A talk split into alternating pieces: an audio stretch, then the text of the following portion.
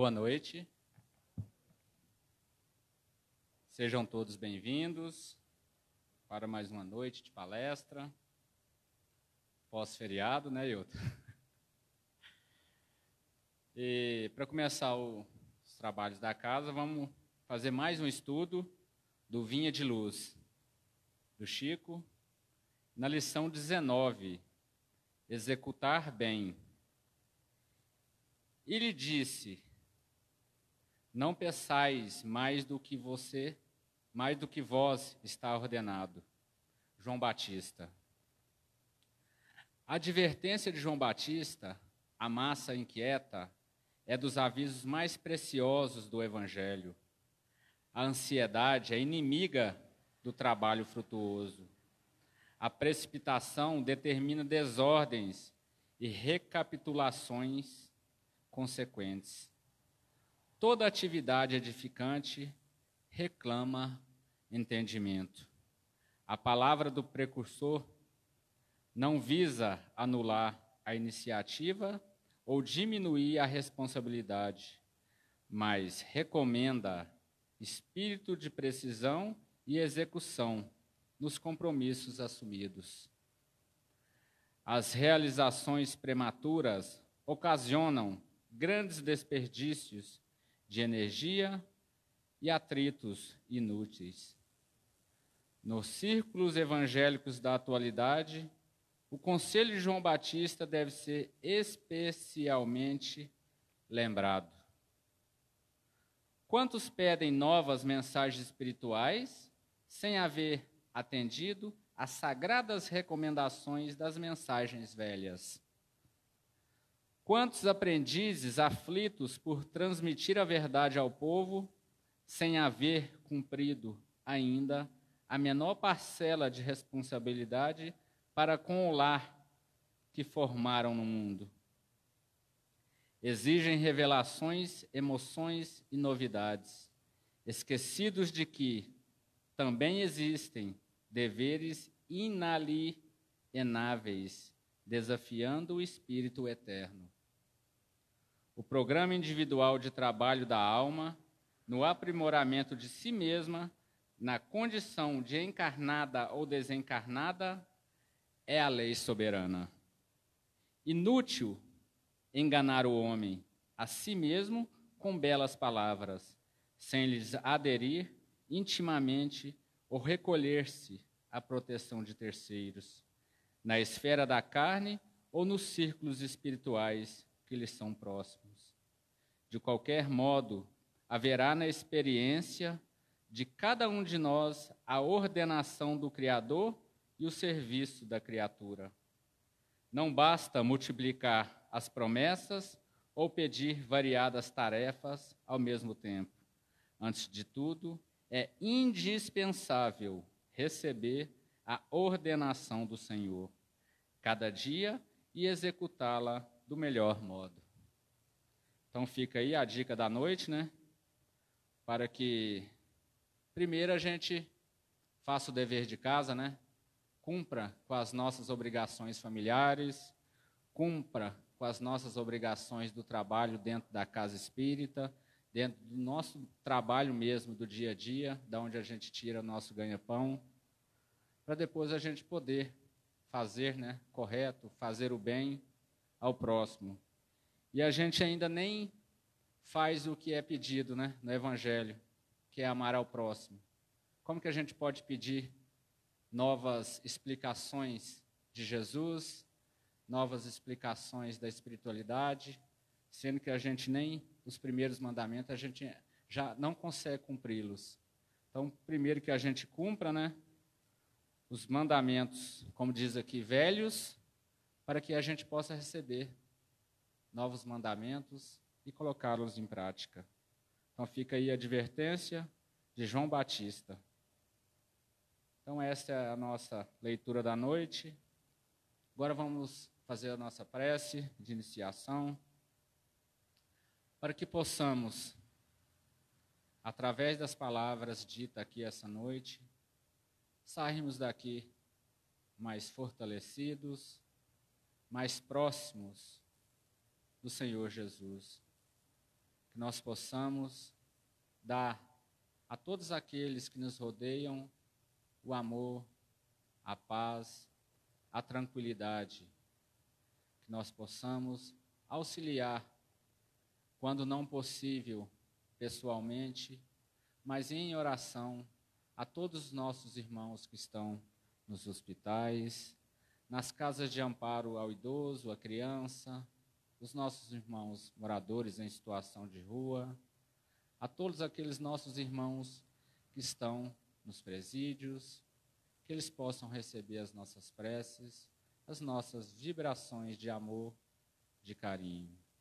Pedimos também em especial aos nossos irmãos suicidas, que eles também sejam alcançados por nossas preces e sejam dadas a eles, através da misericórdia divina, a chance da reparação dos erros causados aos seus próprios corpos físicos e espirituais. Pedimos pelo palestrante da noite que ele possa dar a nós o entendimento necessário para que possamos sair daqui melhores que aqui chegamos. E que assim seja, Senhor.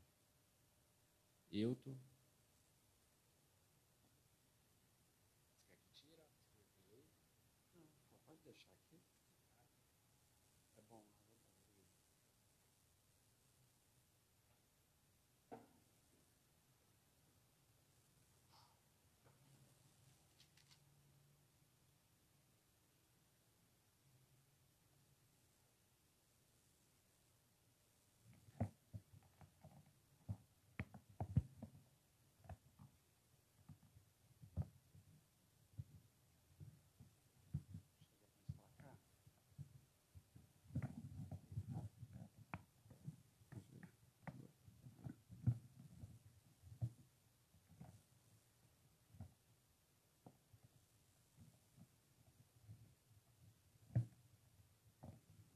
Nós somos quase da mesma altura. Boa noite a todos. É com alegria que nós retornamos aqui, depois de cinco convites que não deram certo, esse deu certo. E na verdade não é pós-feriado, é dentro do feriado ainda. O feriado termina hoje à meia-noite. Todo mundo espichando o feriado. Mas é uma alegria estar aqui na casa e o assunto que nós trouxemos para as nossas reflexões é um assunto que, que não faz parte dos nossos dias, pelo menos não da maneira como deveria fazer. Terapia da gratidão. Hoje, com todas as dificuldades que nós temos passado, com os nossos desafios, com os conflitos familiares, profissionais no meio social, temos cada vez mais a necessidade de procurar terapias das mais variadas. Lembrando que a principal terapia é a do Evangelho de Jesus, que, por não ser compreendida em sua totalidade, é, ainda deixa em nós espaço para terapias humanas. E assim será por algum tempo. Terapias que são bastante produtivas e muito úteis para nós. Então, nós ainda precisaremos de algum tempo das terapias dos profissionais da terra, até que nós incorporemos a nossa maneira de pensar, de ser e de reagir o Evangelho de Jesus, até que nós possamos entender que Jesus é o nosso modelo e guia, mas incorporar isso ao nosso comportamento, à nossa maneira de viver, de nos relacionar. E uma das principais terapias que o Evangelho nos traz que a própria consciência nos traz é a terapia da gratidão. Trouxemos uma passagem de Paulo, da primeira carta de Paulo aos Tessalonicenses, no capítulo 5, versículo 18, onde ele diz: Acho que eu vou tirar, vou tirar daqui.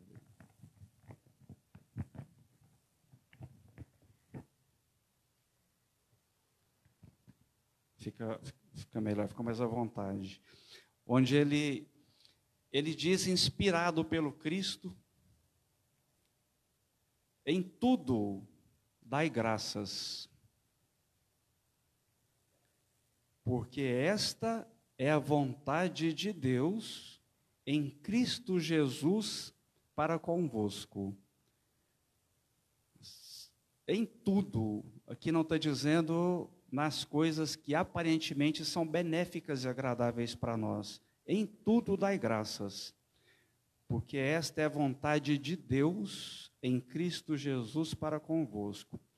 Primeiro, que com toda dificuldade que nós temos de, de enxergar Deus em algum lugar, nós ainda não nos conscientizamos o suficiente de que Deus está em nós. Uma partícula divina reside em nós, nos orientando a maneira de falar, de reagir, de comportar, de relacionar. Portanto, a gratidão é está no dicionário, o reconhecimento por um benefício recebido. Ou a gratidão é o reconhecimento do valor de alguém ou de alguma circunstância que ocorre para nós. Aí seria é, um conceito mais amplo. Em tudo dai graças, porque esta é a vontade de Deus o que é que a nossa alma espera da, da nossa reação? O que é que a nossa essência, que vai muito além dessa personalidade atual, espera? O que é que a minha essência espiritual, que é muito maior do que a personalidade do Wilton, hoje espera? A minha essência, a minha consciência, que abrange todas as experiências que eu tive até hoje, que cada um de nós teve até hoje. A consciência que foi acumulada através das milhares, milhões de experiências que trouxemos desde o reino mineral até chegar ao reino nominal. Espera. Ela espera que eu reconheça o valor em tudo o que me acontece. Não somente o que a minha personalidade julga que tem valor, que é o que me traz conforto, harmonia. A minha personalidade atual, ela sempre analisa, e é de cada um de nós, ela sempre analisa do ponto de vista da matéria, não do ponto de vista da consciência. Portanto, o que Paulo está dizendo aqui é: deixa a sua essência espiritual, deixa o ser eterno comandar a visão que você tem de tudo que acontece.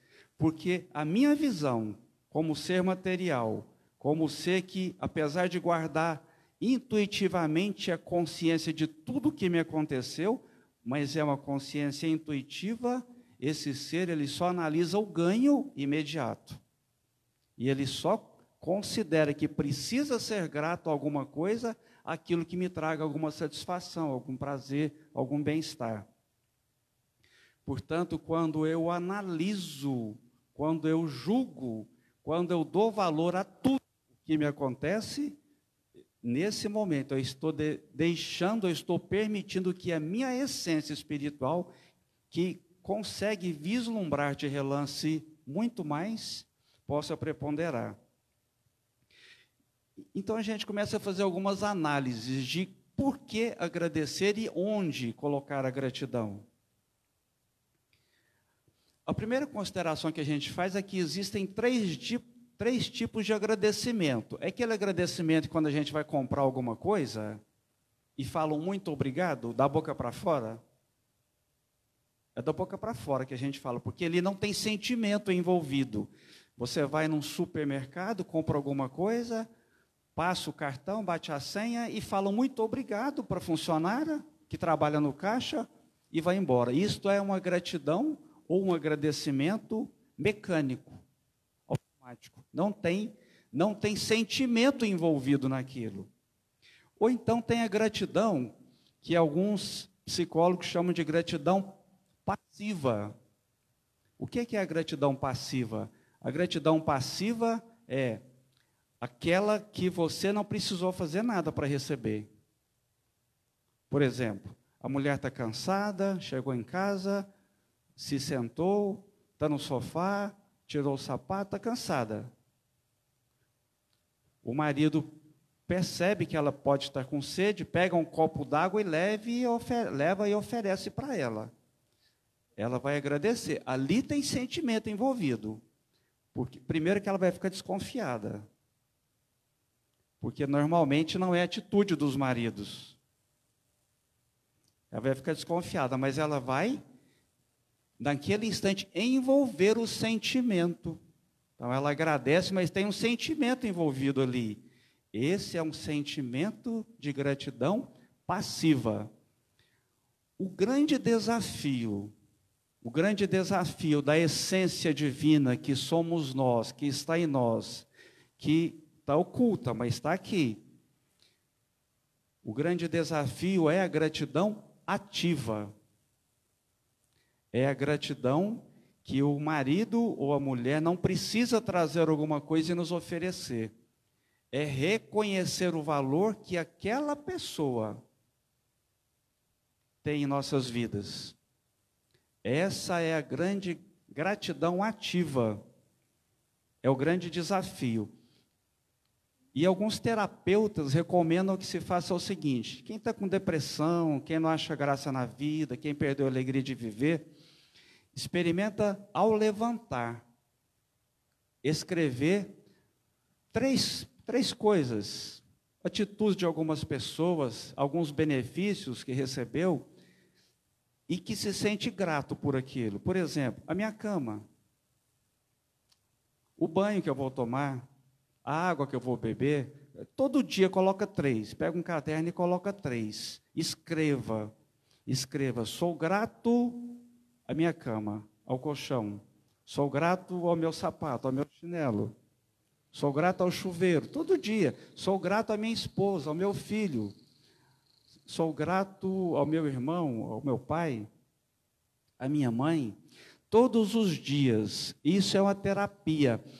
Com o passar do tempo, nós vamos percebendo que nós estamos viciados em gratidão passiva. Enquanto alguém não se movimentar e nos surpreender ou atender um desejo nosso, nós não nos sentiremos gratos. Nós não estaremos em conexão, não estaremos conectando a personalidade atual ao ser eterno, ao espírito imortal. Porque o espírito imortal, sim, ele sente o desejo de manifestar a gratidão ativa. Qual de nós que liga para a mãe e fala, mãe, ou não, não, precisa falar, na verdade a gratidão, ela não, ela não se manifesta por palavras unicamente. Imagina que no domingo, eu não quero fazer comida em casa, eu vou para eu vou para a casa da minha mãe fazer refeição. A mãe não espera que a gente a agradeça. Mãe não espera este filho. Mãe nenhuma espera este filho. Mas ela espera que a gratidão seja expressa por atenção, por carinho, por cuidado. É, isso, é, é esse tipo de gratidão. É a gratidão que abrange o comportamento, que, abrange, que, que altera o comportamento, os nossos comportamentos, as nossas atitudes. E aí a gente vai fazer algumas análises, pensando na gratidão ativa. Tem uma frase do Chico que quando a gente fala de relacionamento, quem é que lembra de agradecer? Gratidão, ela é expressa por emoção, mas é considerada um sentimento também. Ela é expressa por uma emoção e por um sentimento. O sentimento nós sabemos, ele envolve o coração. Então, quando eu sou grato a alguém, a alguém, eu mentalizo que do meu coração sai um sentimento que transborda e envolve filho, a mãe, o pai, estejam eles encarnados ou não. Eu mentalizo que do meu coração sai uma luz que transborda do meu coração e envolve a minha cidade. Sou grato pela minha cidade é um sentimento que nasce do mais profundo do nosso ser.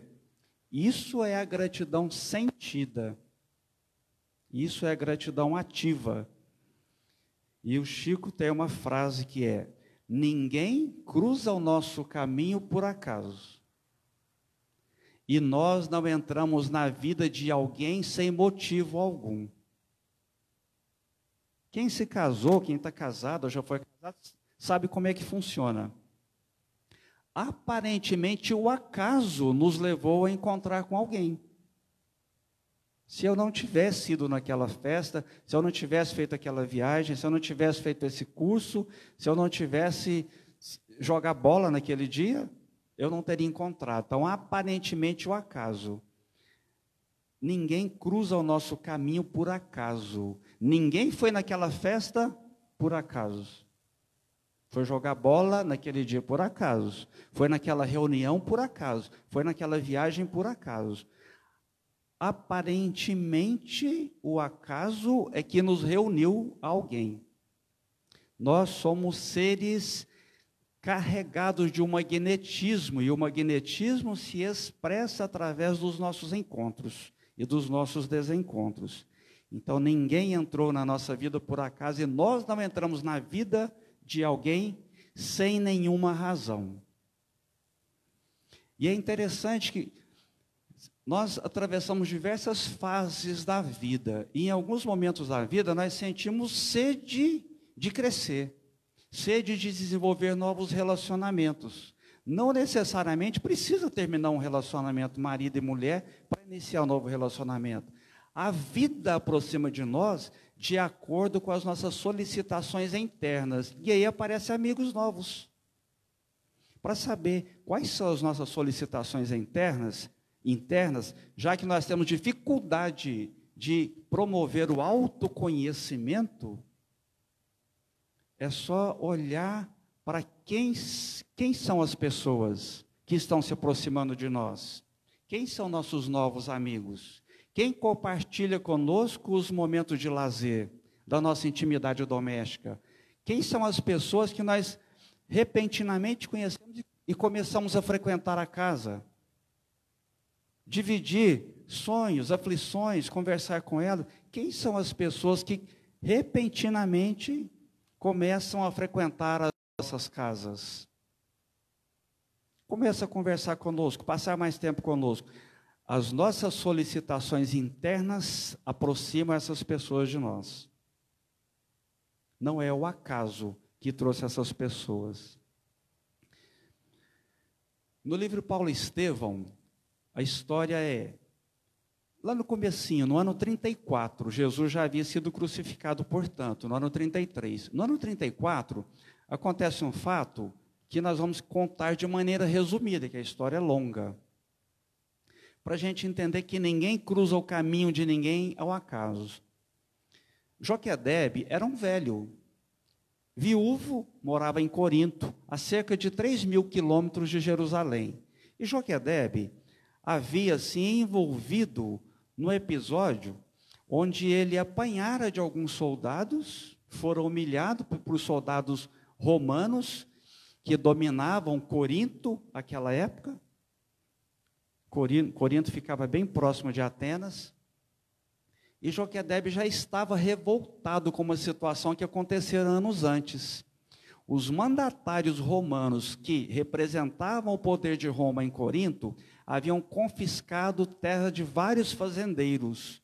E um desses fazendeiros foi Joquedebe. Pois bem, as terras dele foram confiscadas, ficaram muito reduzidas. E a esposa dele ficou muito abalada com aquilo. Adoeceu e morreu, desencarnou. Ele então ficara velho com, com dois filhos. Gesiel, que contava naquela época 25 anos de idade, e Abigail, que era quase uma menina com 18 anos de idade. E após ele ser maltratado por esses soldados, já se sentindo humilhado, ele ficou sabendo que o mandatário que representava o poder romano ali, que já havia tomado terras dele anos antes, estava prometendo ouvir quem se sentisse prejudicado com relação a isso, para poder reparar o que a pessoa se sentia injustiçada. E Joquedebe então pensou: ora, ele, chamado Licínio Minúcio, me roubou as terras. Ele está falando que quem reclamar vai ter as terras devolvidas, vai ter o prejuízo ressarcido. Eu vou lá. E ele chega em casa e diz para os filhos, todo machucado, havia sido maltratado pelos soldados. Ele chega em casa, nas terras já reduzidas dele, mas que ainda era possível né, cultivar alguma coisa, alguns pomares. Ele chega e diz para o Gesiel, para o Gesiel e para Abigail, olha, ele está dizendo que vai ressarcir, eu vou lá. E o, o Gesiel diz para ele: Pai, não vai, porque ele não merece a nossa confiança. Mas ele temou. Ele teima. E antes dele ir, o Gesiel faz uma recomendação para ele: Olha, antes do senhor ir lá então, vamos abrir as sagradas escrituras para ver o que, que elas têm para nos dizer. E ele abre, ele, Gesiel, abre as escrituras. E o que sai no Velho Testamento é: Filho meu, não rejeites a correção que o Senhor te dê. Joquedebe fica assustado com aquilo, porque era como se o que estava escrito dissesse para ele: se você for lá, vai se dar mal. E como acontece conosco hoje, falando de nós espíritas, nós somos teimosos. Sabe quando a gente tem um conflito para resolver e pensa assim: hoje eu vou abrir o Evangelho segundo o Espiritismo, porque com certeza a espiritualidade vai abrir uma lição e me mostrar o que, que eu devo fazer. A gente abre a lição e cai lá assim, no perdão das ofensas. E imediatamente a gente fecha e pensa assim: não, vamos deixar isso para lá, né? hoje, não, hoje não tem inspiração. E faz o que o Joquedebe fez não presta atenção na orientação dos espíritos, ele foi até o Licínio Minúcio no dia seguinte, ficou por último, tinham várias pessoas para reclamar, ele ficou por último e fez a reclamação dele. Quando ele terminou a reclamação, dizendo que ele se sentia lesado por ter tido as terras confiscadas justamente, a, a, a decisão do Licínio Minúcio é, além do senhor ter mentido, o senhor vai perder tudo que o senhor tem, então o Senhor vai entregar o restante das terras. Porque, na verdade, o Licínio Minus sabia que as terras do Joquedebe, por menores que fossem, eram férteis e faziam fronteira com as terras dele. Então ele queria ampliar de maneira fácil as posses dele. E aí o Joquedebe fica revoltado, fica exaltado, de tal forma que o Licínio Minúcio manda espancá-lo, e ele apanha com um bastonete, um pedaço de madeira que os soldados romanos usavam à época, eles espancam Joquedebe. Ele volta para casa. Quando ele volta para casa, ele está tão revoltado que ele pensa: já que as terras não podem ser minhas, não vai ser dele também não. Ele vai lá e coloca fogo. Só que quando ele coloca fogo nas pastagens do Licínio Minúsculo, que era um homem cruel, lembrando que era o representante do poder romano em Corinto, quando ele coloca fogo, o fogo sai de controle e começa a queimar as propriedades todas à volta. E quase todas eram do Licínio Minúcio. E para agravar a situação, dois servos, que eram os melhores servos do Licínio Minúcio, vão tentar apagar o fogo e se acidentam. Ficam muito queimados, muito machucados. O Joquedeb chega em casa, o Estevão não aparece em casa porque ele está ajudando a apagar o incêndio, ele não sabe que foi o pai dele que causou aquela tragédia ambiental. E depois ele fica sabendo. Ele fica sabendo, mas o Joquedeb pensou que ninguém tinha visto. Alguns vizinhos viram e contaram para os soldados.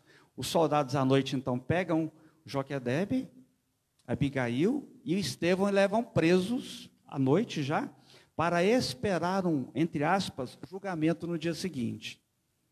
E à noite, quando eles estão nesse, dessa, num casarão sombrio, esperando que o julgamento acontecesse na manhã seguinte, o Estevão até diz para Abigail: Olha, se o meu pai for considerado culpado, eu vou assumir a culpa, porque meu pai não vai aguentar apanhar, ficar preso. Eu aguento, eu sou jovem. Ele é um velho, ele não aguenta. E aí os dois, os três vão para um quarto desse casarão, ficam trancados, na expectativa angustiosa do que os esperava para a manhã seguinte. E começam a conversar. E naquela conversa, é uma conversa, é uma conversa significativa. Naquela conversa, Abigail, Abigail pergunta para ele assim: Você está chateado com o nosso pai, não está? Ele fala: De maneira nenhuma, de modo algum. Estamos, olha, olha o que, é gratidão ativa.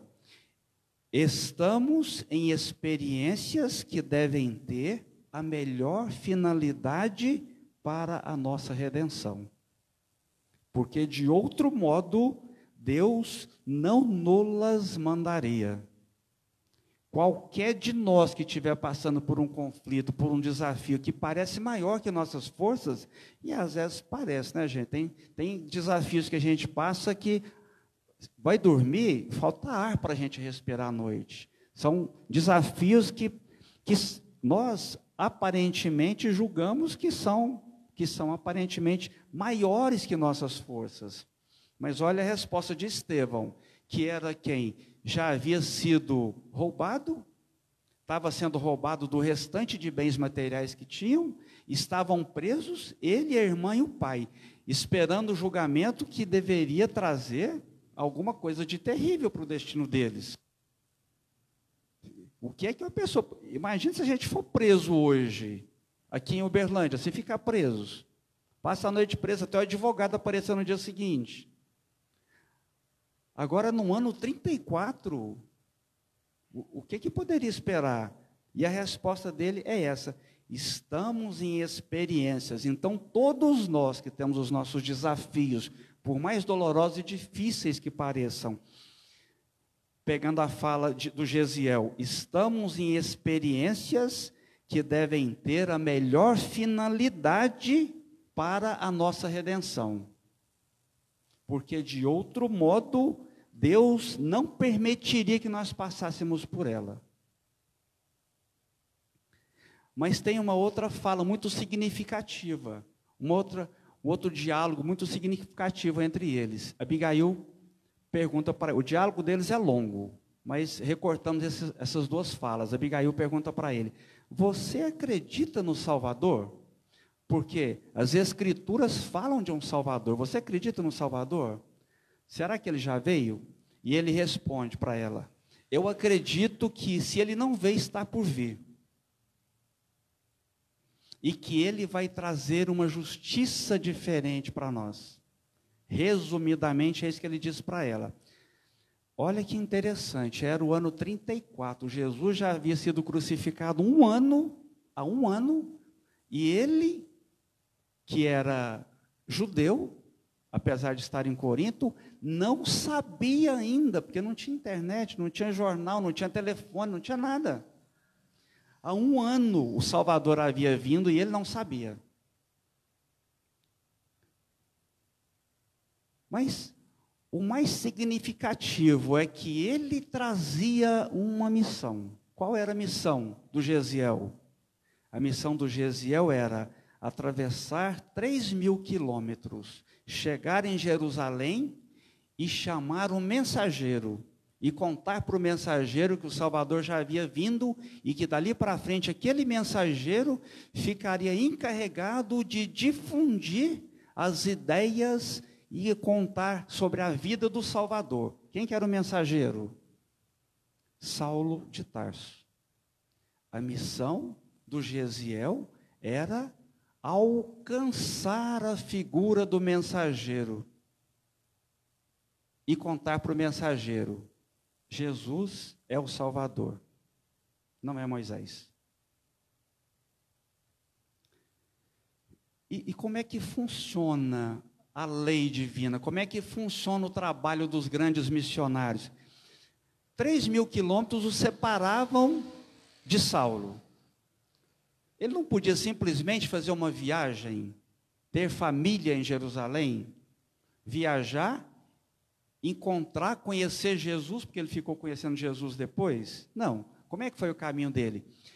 No dia seguinte, o pai dele é assassinado, Abigail é expulsa daquele ambiente, para que não acontecesse nada pior com ela. Resumindo a história, ele apanha bastante, com o pai assassinado, ele apanha bastante, e fica 30 dias entre a vida e a morte. Se recupera, é colocado no navio romano como escravo, como remador, e acontecimentos sucessivos, que não vamos detalhar aqui, acontecimentos sucessivos o, o levam até Jope e até Jerusalém. Meses depois, ele é recolhido na casa do caminho, que era um barracão extremamente pobre, com um telheiro muito pobre e sem, sem paredes, quase que totalmente sem paredes.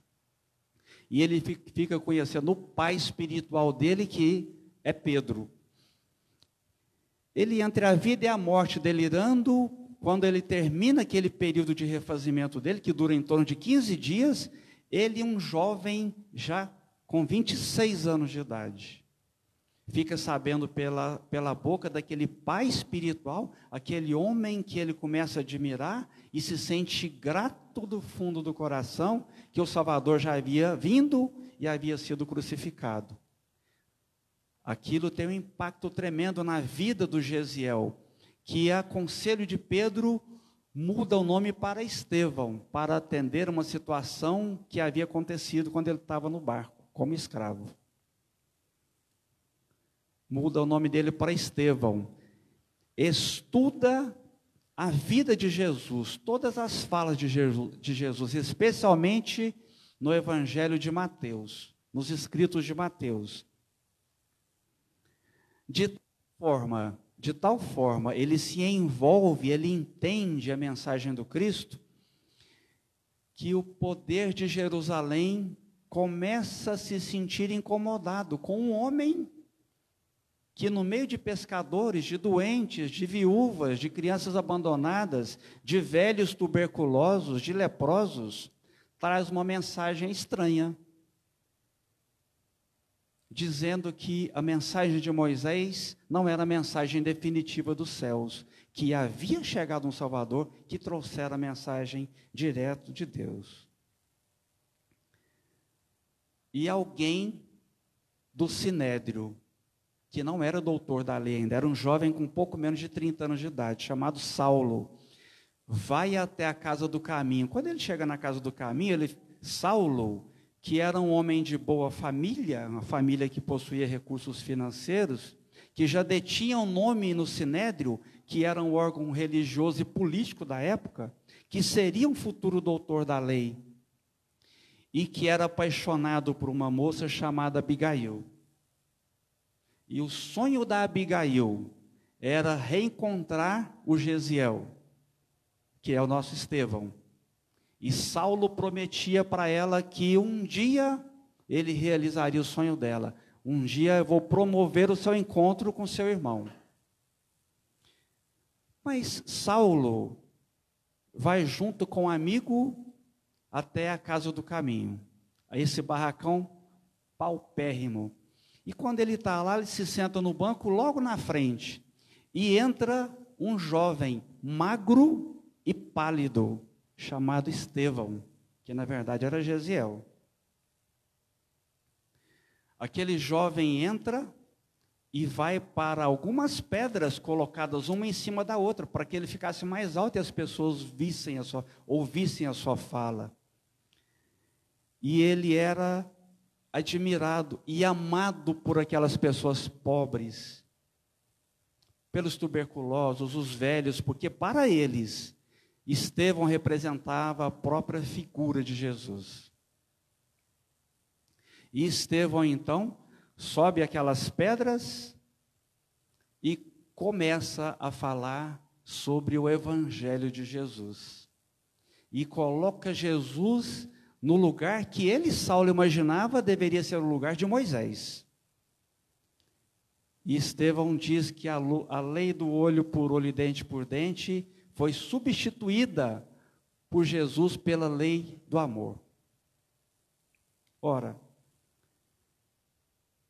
Saulo, com certeza, fora um espírito preparado no plano espiritual por Jesus ou por mensageiros diretamente ligados ao Cristo, para que naquela encarnação, ao entrar em contato com a mensagem do Cristo, da Boa Nova, ele desse um clique aquilo mexesse com a alma, com a essência divina dele, que fosse além da personalidade que ele ocupava, que alcançasse a essência divina que ele trazia, ele despertaria e dali para frente ele seria o propagador do evangelho.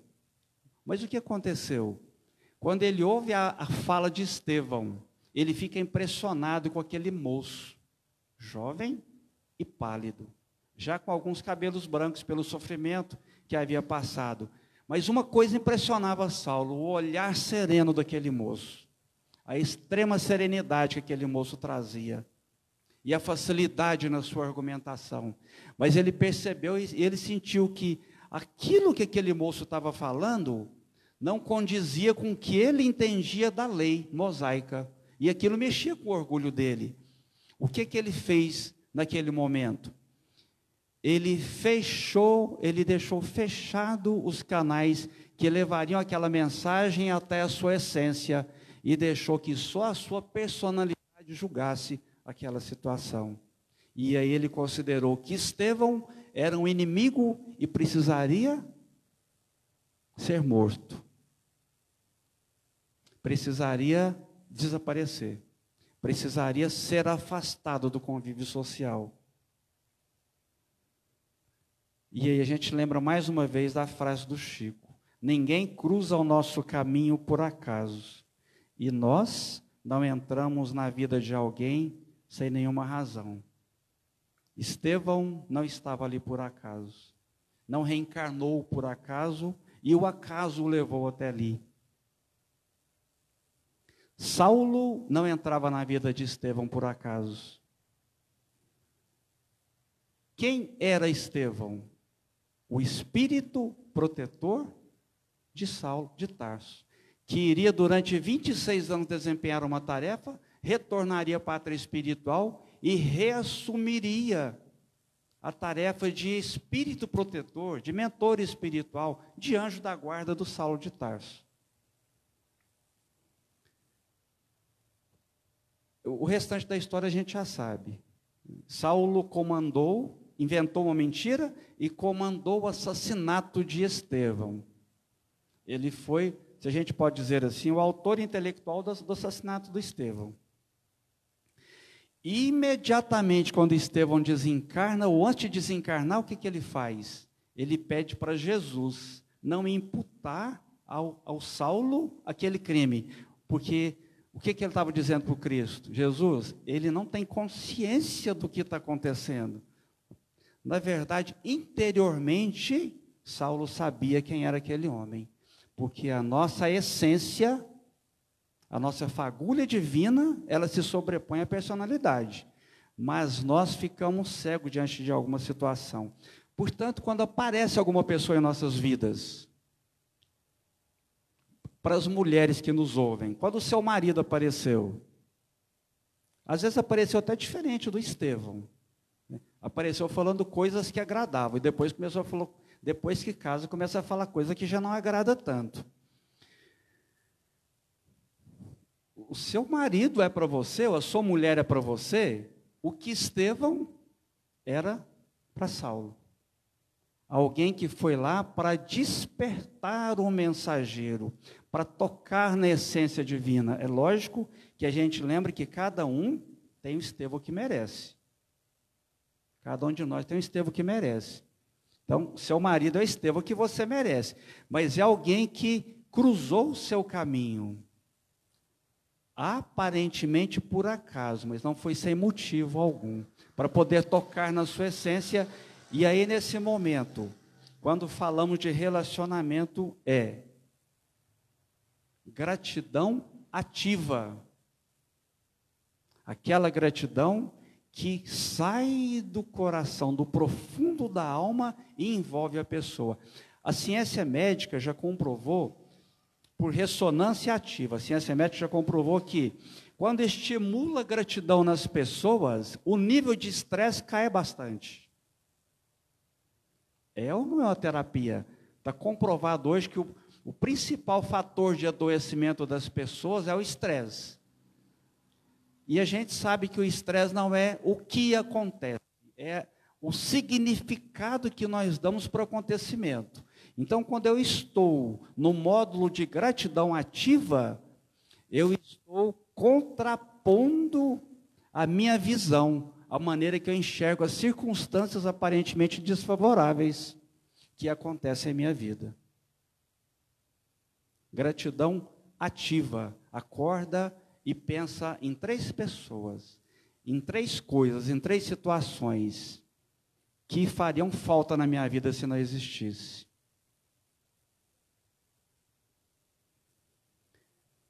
Agradeça por qualquer pessoa. E a gente lembra também que, como nós temos dificuldade em promover o autoconhecimento, em olhar para nós mesmos, a vida sempre coloca à nossa volta, na condição de familiares, de amigos, de colegas de trabalho, pessoas que funcionam como um espelho, refletindo aquilo que nós não admitimos em nós.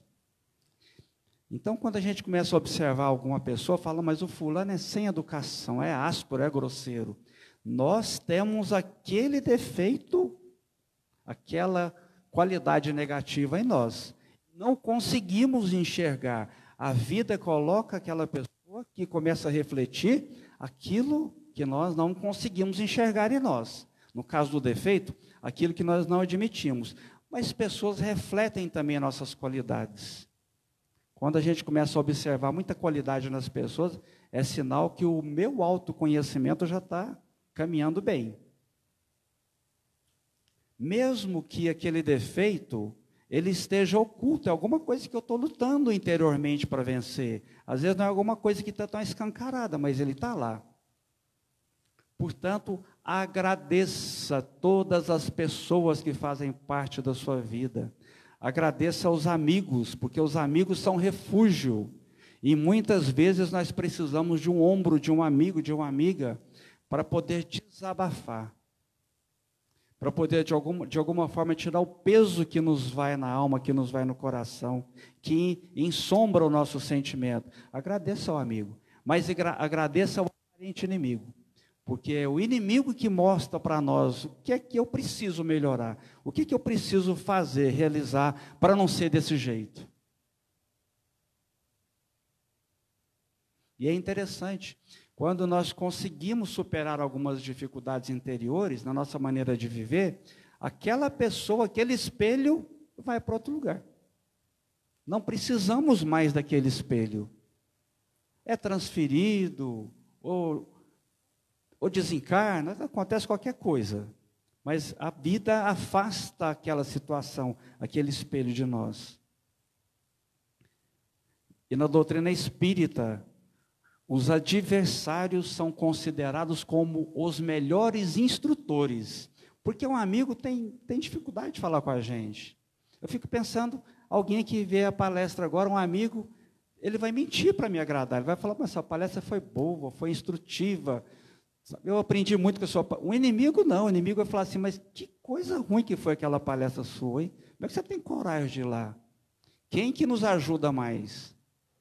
É lógico que o amigo nos ajuda quando, quando ele nos incentiva. Mas o inimigo, quando mostra aquilo que não está indo bem, ele faz com que a gente estude, prepare e se prepare melhor. Ele faz com que nós consigamos, ainda que seja para não passar vergonha de novo ele nos faz procurar caminhos melhores. Portanto, são os nossos melhores instrutores.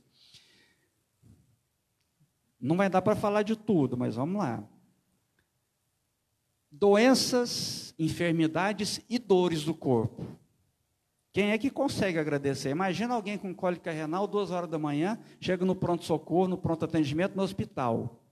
Vocês acham que alguém vai chegar lá, fala para o atendente, espera só um pouquinho que eu vou agradecer a Deus pela cólica renal, tá, tá terrível. Alguém vai conseguir fazer isso? Meu Deus, eu agradeço. Não vai dar para agradecer. Mas fazendo uma análise mais profunda. A minha dificuldade de ler Leon Denis, eu trouxe uma passagem de Leon Denis aqui, no livro do Problema do Ser e do Destino. Eu tenho muita dificuldade com o Leon Denis. primeiro livro que eu li foi esse, O Problema do Ser, do Destino, e era outra edição, tinha dor no nome. Li tudo o livro, comecei a ler, fui até o final. Agora, quando eu vou ler, ele lê uma frase de Denis, e aquela frase já te deixa parado nela por um mês, para poder assimilar, para poder digerir aquilo. E Leon Denis, na segunda parte, que é o problema do destino, ele diz assim: Sabemos que não há educação completa sem dor. O dia que eu li isso aqui, eu fechei o livro. Falei, não, deixa, vamos parar por enquanto.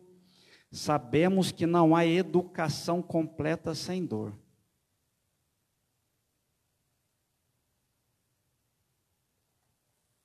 É lógico que tem um risco de trazer um recorte desse para, porque aqui mereceria, mereceria um estudo.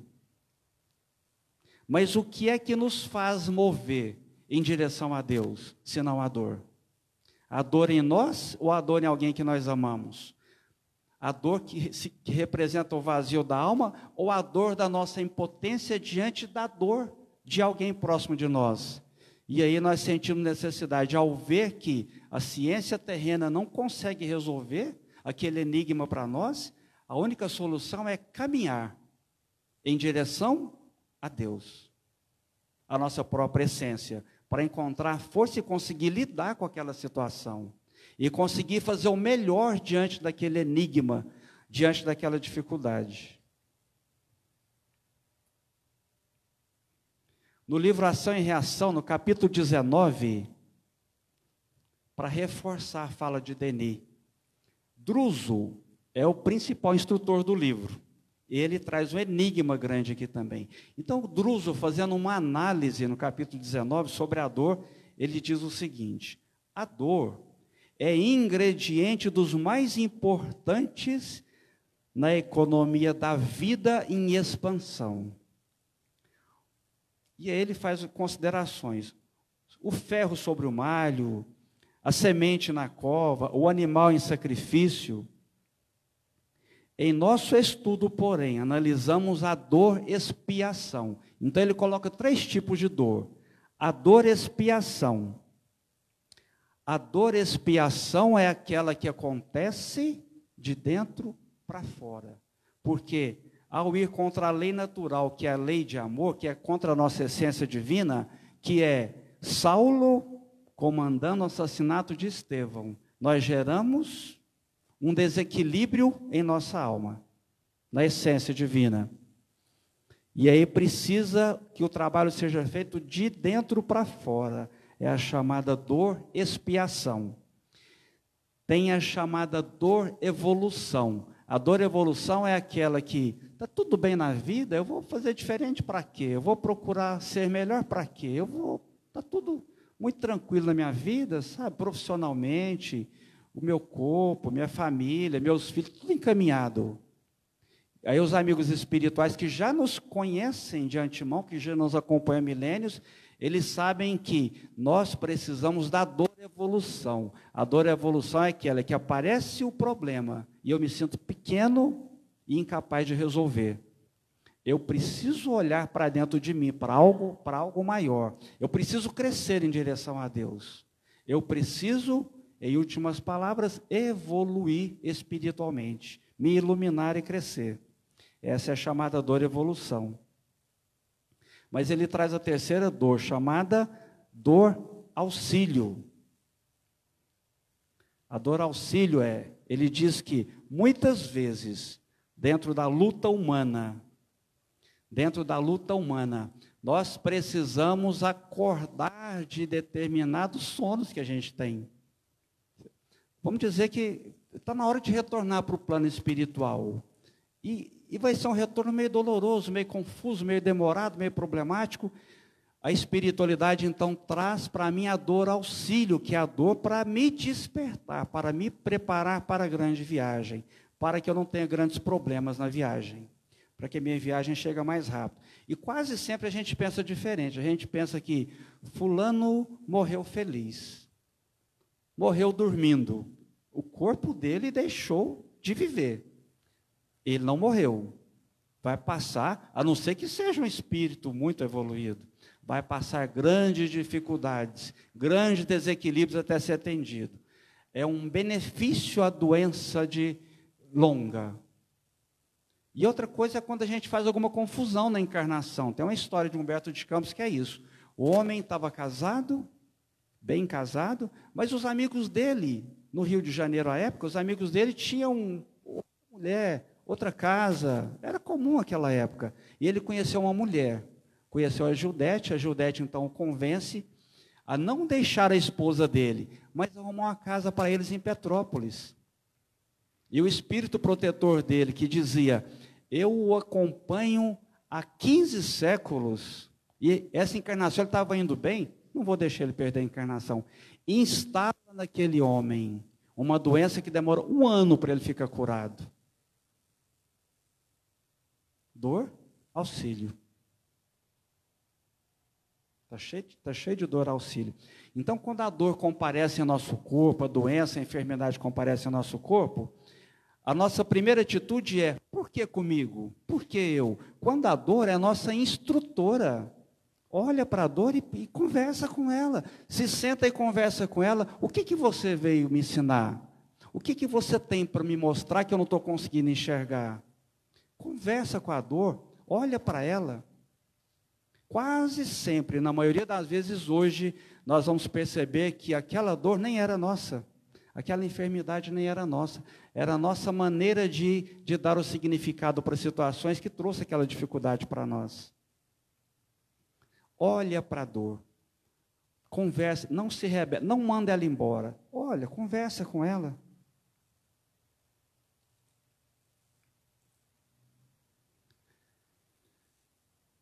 O nosso tempo já já está se encerrando, está no finalzinho. Lembrando Joana de Ângeles, ela tem uma frase no livro que fala sobre psicologia da gratidão, que é: gratidão significa maturidade emocional.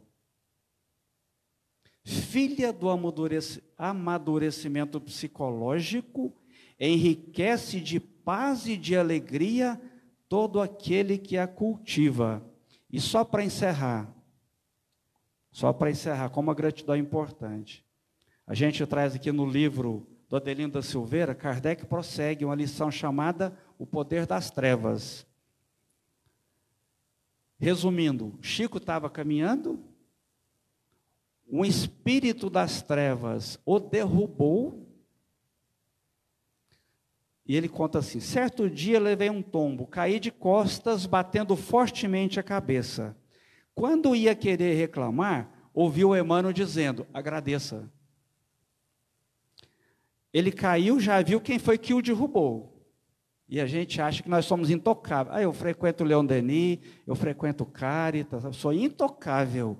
Chico era derrubado pelos espíritos das trevas. Mas nós não, nós somos intocáveis.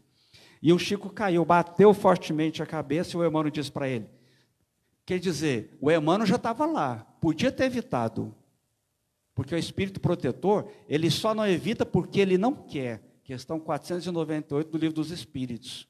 Porque ele sabe que o protegido dele vai crescer com aquela situação. Por isso que ele não evita.